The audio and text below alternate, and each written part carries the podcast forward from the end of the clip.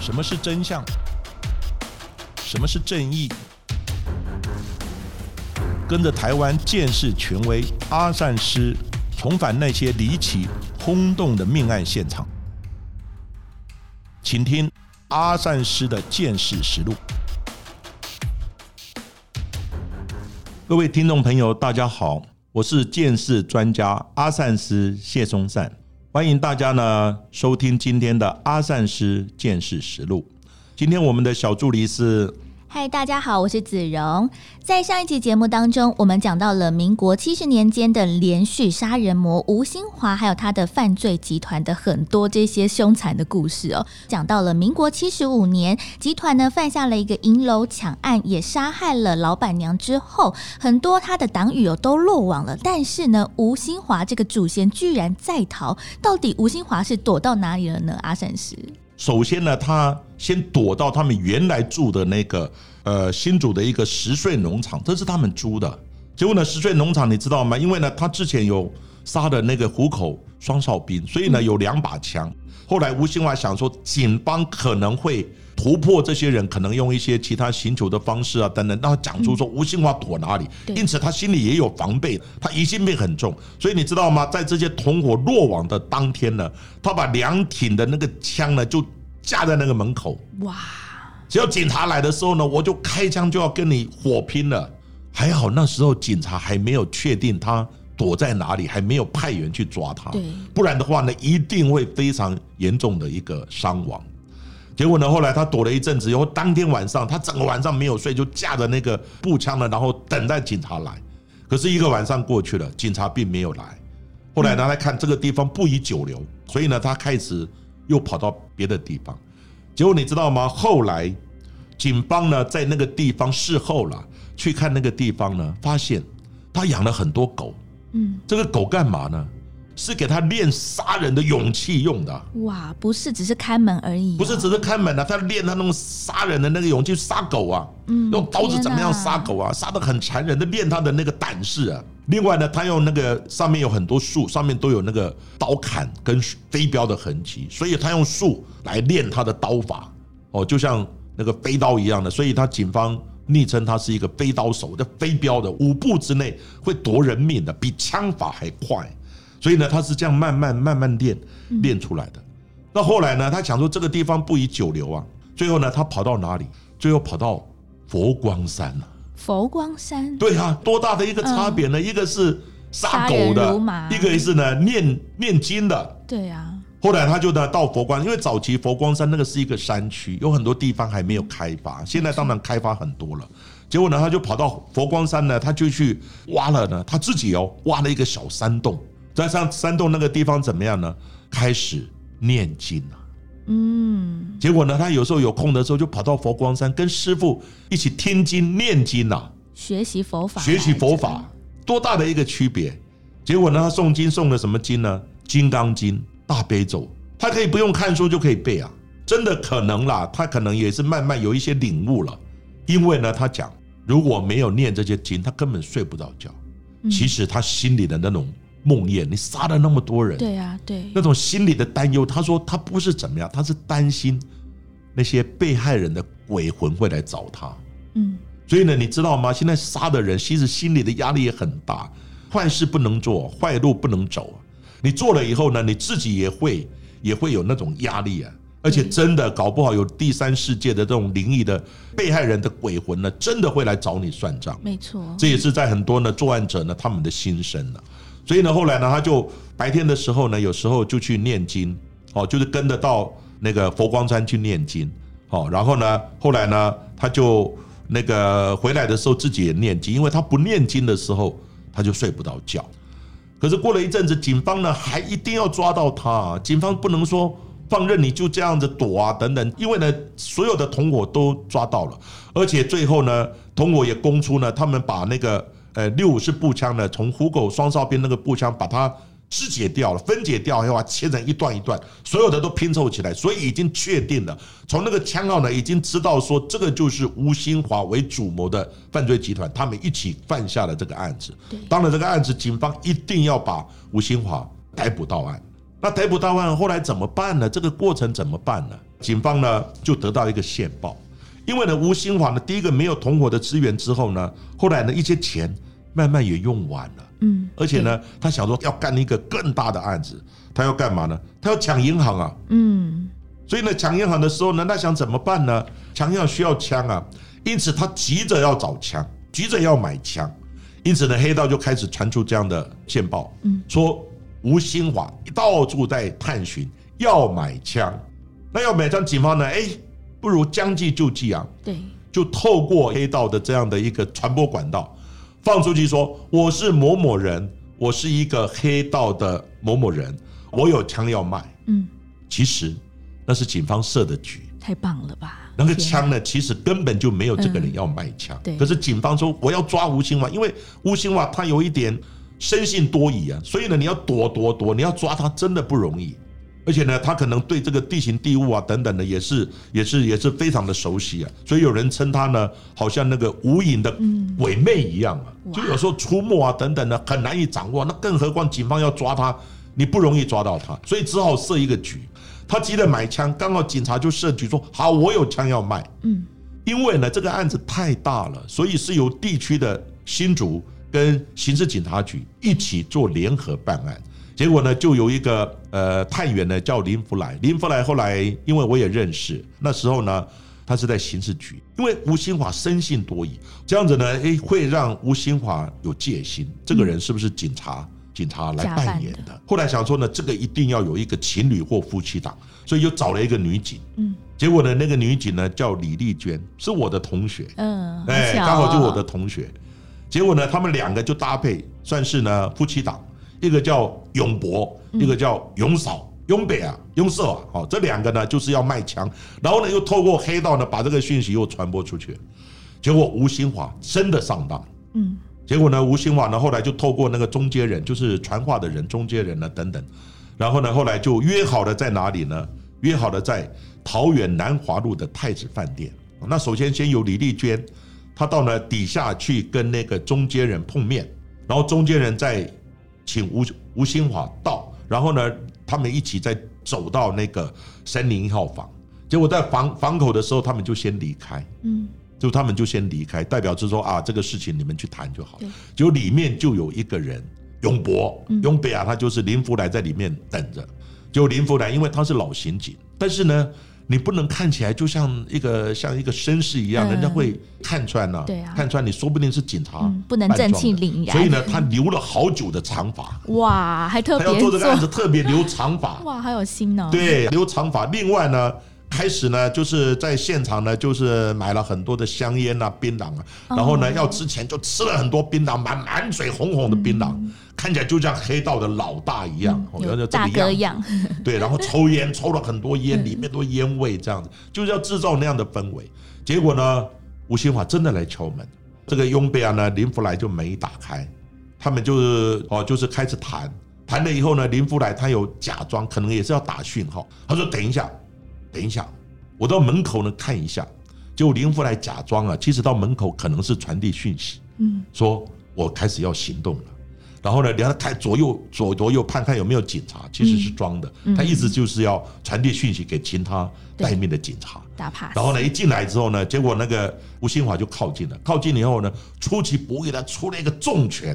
哇，因为呢，林福来本身可能也是身体还不错，他出了一个非常大的重拳，一拳就把那个吴兴华给打倒在地，扑上去先压制他。那其他的远警当然已经传递讯息，马上过来支援。不然的话，林福来如果让吴兴华有机会从身上拿出刀子，他就完蛋了。嗯因为呢，已经上层下令不能用枪，不能带枪去，因为用枪的时候很可能会让他致命，就是不能把他给杀掉，要活捉，要活捉他，因为他犯了太多的案子需要厘清了没，错，所以呢又不能带枪。但是呢，现场当然是做枪支买卖嘛。嗯，可是呢，你先要把他压制住啊。结果林福来在压他的时候，吴兴华已经准备好身上要去抓那个刀的时候，其他同仁过来把他压制住。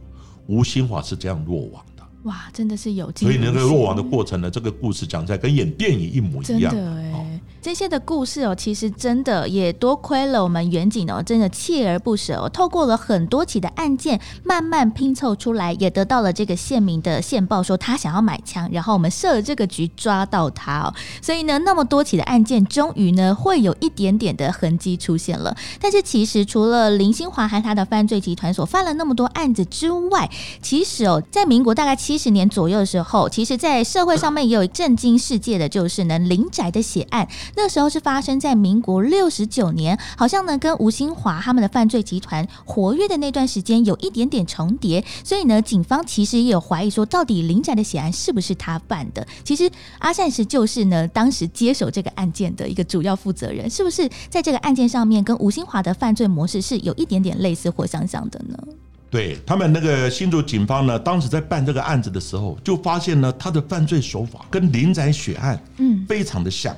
林宅血案呢是发生在呢民国六十九年二月二十八号，各位听那个日期就很敏感。对，结果呢，因为呢林宅血案呢，那个就是林英雄的妈妈林友阿妹，还有双胞胎的女儿林庭君跟林亮君，他们都是被刀杀的。对，所以呢，当时呢。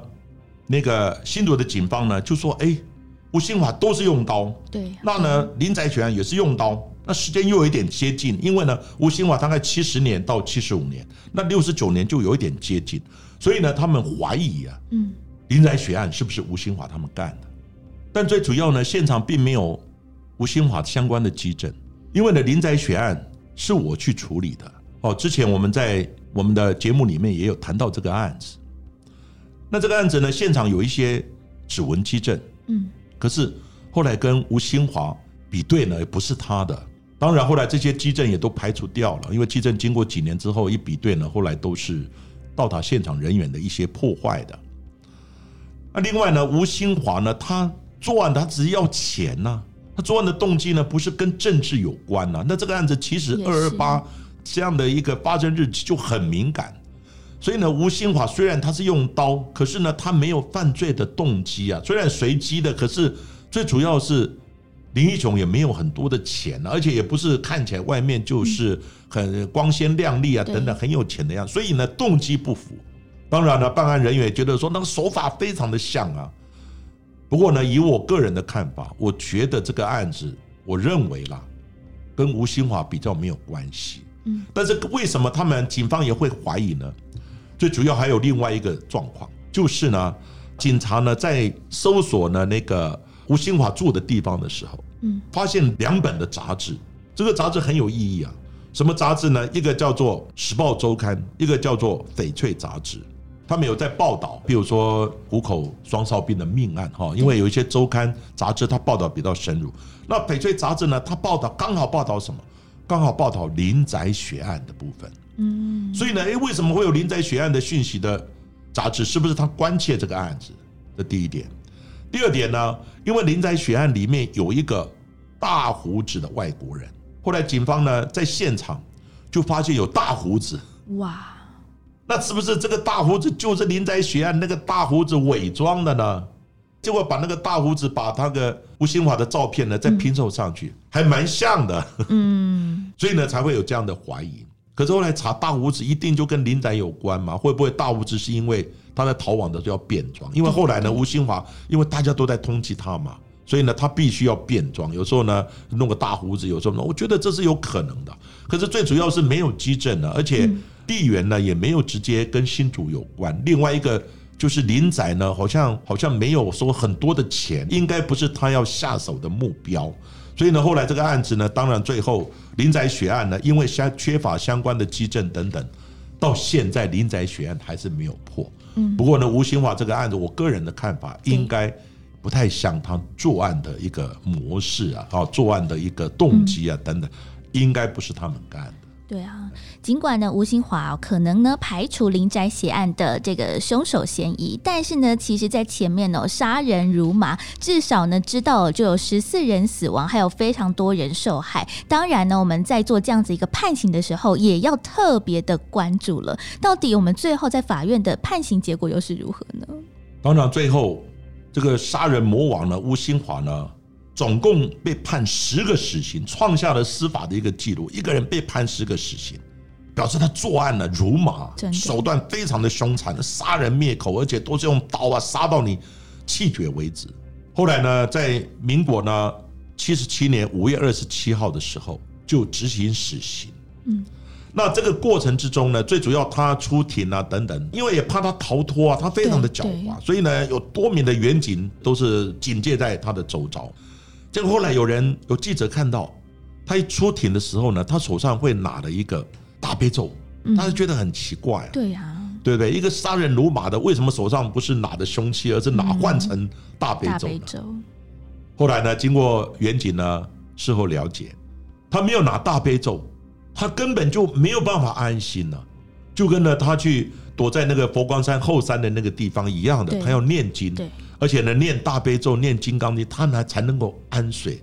所以呢，每一次出庭的时候，他也害怕，幻想是不是鬼魂会来找他，所以呢手上就拿了一个大悲咒。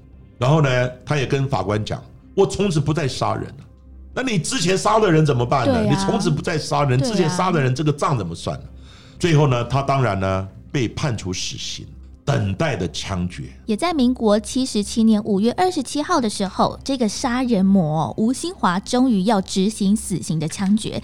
但是呢，一般的枪决执行呢，可能一枪毙命，也让我们的这个受刑人呢比较畅快一点。但没想到哦，吴新华要执行死刑的时候，没想到是开了五枪才执行完成的。哎一般呢，要执行死刑的时候会有几个动作。嗯，第一个呢，就是会有高粱酒，对，另外呢还会有卤蛋，嗯，还有一些哦一些饭菜等等当，当然都是还蛮丰盛的。可是你想想看，一个人要被枪决了，要走上死死亡之路了，嗯你还吃得下去吗？所以有很多人是没有吃，当然也有少数的把它吃完。但是呢，吴兴华呢，第一个饭菜等等跟卤蛋都没有吃，嗯，但是呢，他把那一瓶酒几乎快快喝光了。第二个呢，他拒绝打麻醉针，哇，他讲说呢，可能他承受的罪孽啊等等，他罪有应得啊，所以他拒绝打麻麻醉针。那喝完高粱酒之后，法警呢就让他趴在那个执行的地方，然后呢，法医就在他那个背部的地方呢，靠近左边，就是我们趴的时候背部的地方画一个圈圈，就是心脏的位置画一个圈圈。结果呢，由法医呢开始，由那个法警开始执行枪决。对，结果首先是由一个年轻的法警先开枪，结果你知道吗？开了第一枪呢，砰打上去之后，结果呢，那个吴兴华呢，痛的大声喊叫啊，嗯，就大声的哀嚎啊。结果那个年轻法警的手开始发抖啊。那后面就讲说开第二枪啊，开第二枪啊，他不敢开下去了，因为吴兴华呢凄厉的这种这种呼喊，在后面还有一个就是比较资深的法警，就赶快的说：“我来。”嗯，结果呢，拿枪呢，在同样呢，就是靠近左边画圈的位置，再补第二枪。吴兴华还是大叫啊。嗯一般来讲，就开个一两枪就会死掉，因为我们心脏对是在我们的左边的那个位置。结果那个位置呢，后来打了两枪，一般来来讲，打了两枪，心脏一破掉，嗯，就会很快的死掉对。结果他还在叫，就奇怪啊。后来总共呢，再开第三枪还是叫。哇，那这个时候呢，法医也觉得很怪啊。对啊，知道吧？然后呢，再过来检视，哎，他没死啊，还要痛苦的挣扎哀嚎。结果呢，法医一听的时候还有心跳啊，哇，怎么回事呢？怎么还有心跳呢？后来呢，一听他的心跳好像有一点靠近他的右边了、嗯等于是他的心脏呢不在他的左边，嗯，有点偏向右右边。边，哦所以法医呢，再往右边的地方呢，再画一个圈，然后呢，那个法警呢，再开第四枪，第四枪打了以后呢，发现他还没有马上死，嗯，结果你知道吗？第四枪跟第五枪中间间隔了一个小时，我不知道是故意的还是怎么样。结果呢，在第五枪一开的时候，台台真正的终结吴兴华的这个生命。结果呢，他在从第一枪一直到第五枪，人的这样的痛苦啊等等的嗯，那罪有应得啊。对对，这个时候才让他真正的警觉到，感受到你杀人的时候，人家那种痛苦的情境呢，我认为是罪有应得。最后呢，也终结了他一生的罪孽。对，在这段时间的折磨，也算是呢让他付出了代价。吴新华呢背了那么多的一个人命哦，最后呢也被判了十个死刑，到目前为止呢也算是有判最多死刑的一个罪犯。也希望呢这个记录不要再被打破了。今天的阿善师的见识实录就讲到这里，谢谢各位今天的收听。喜欢我们节目的话，记得下载 Song On A P P 订阅及分享哦。下一集呢，也请大家继续的听下去。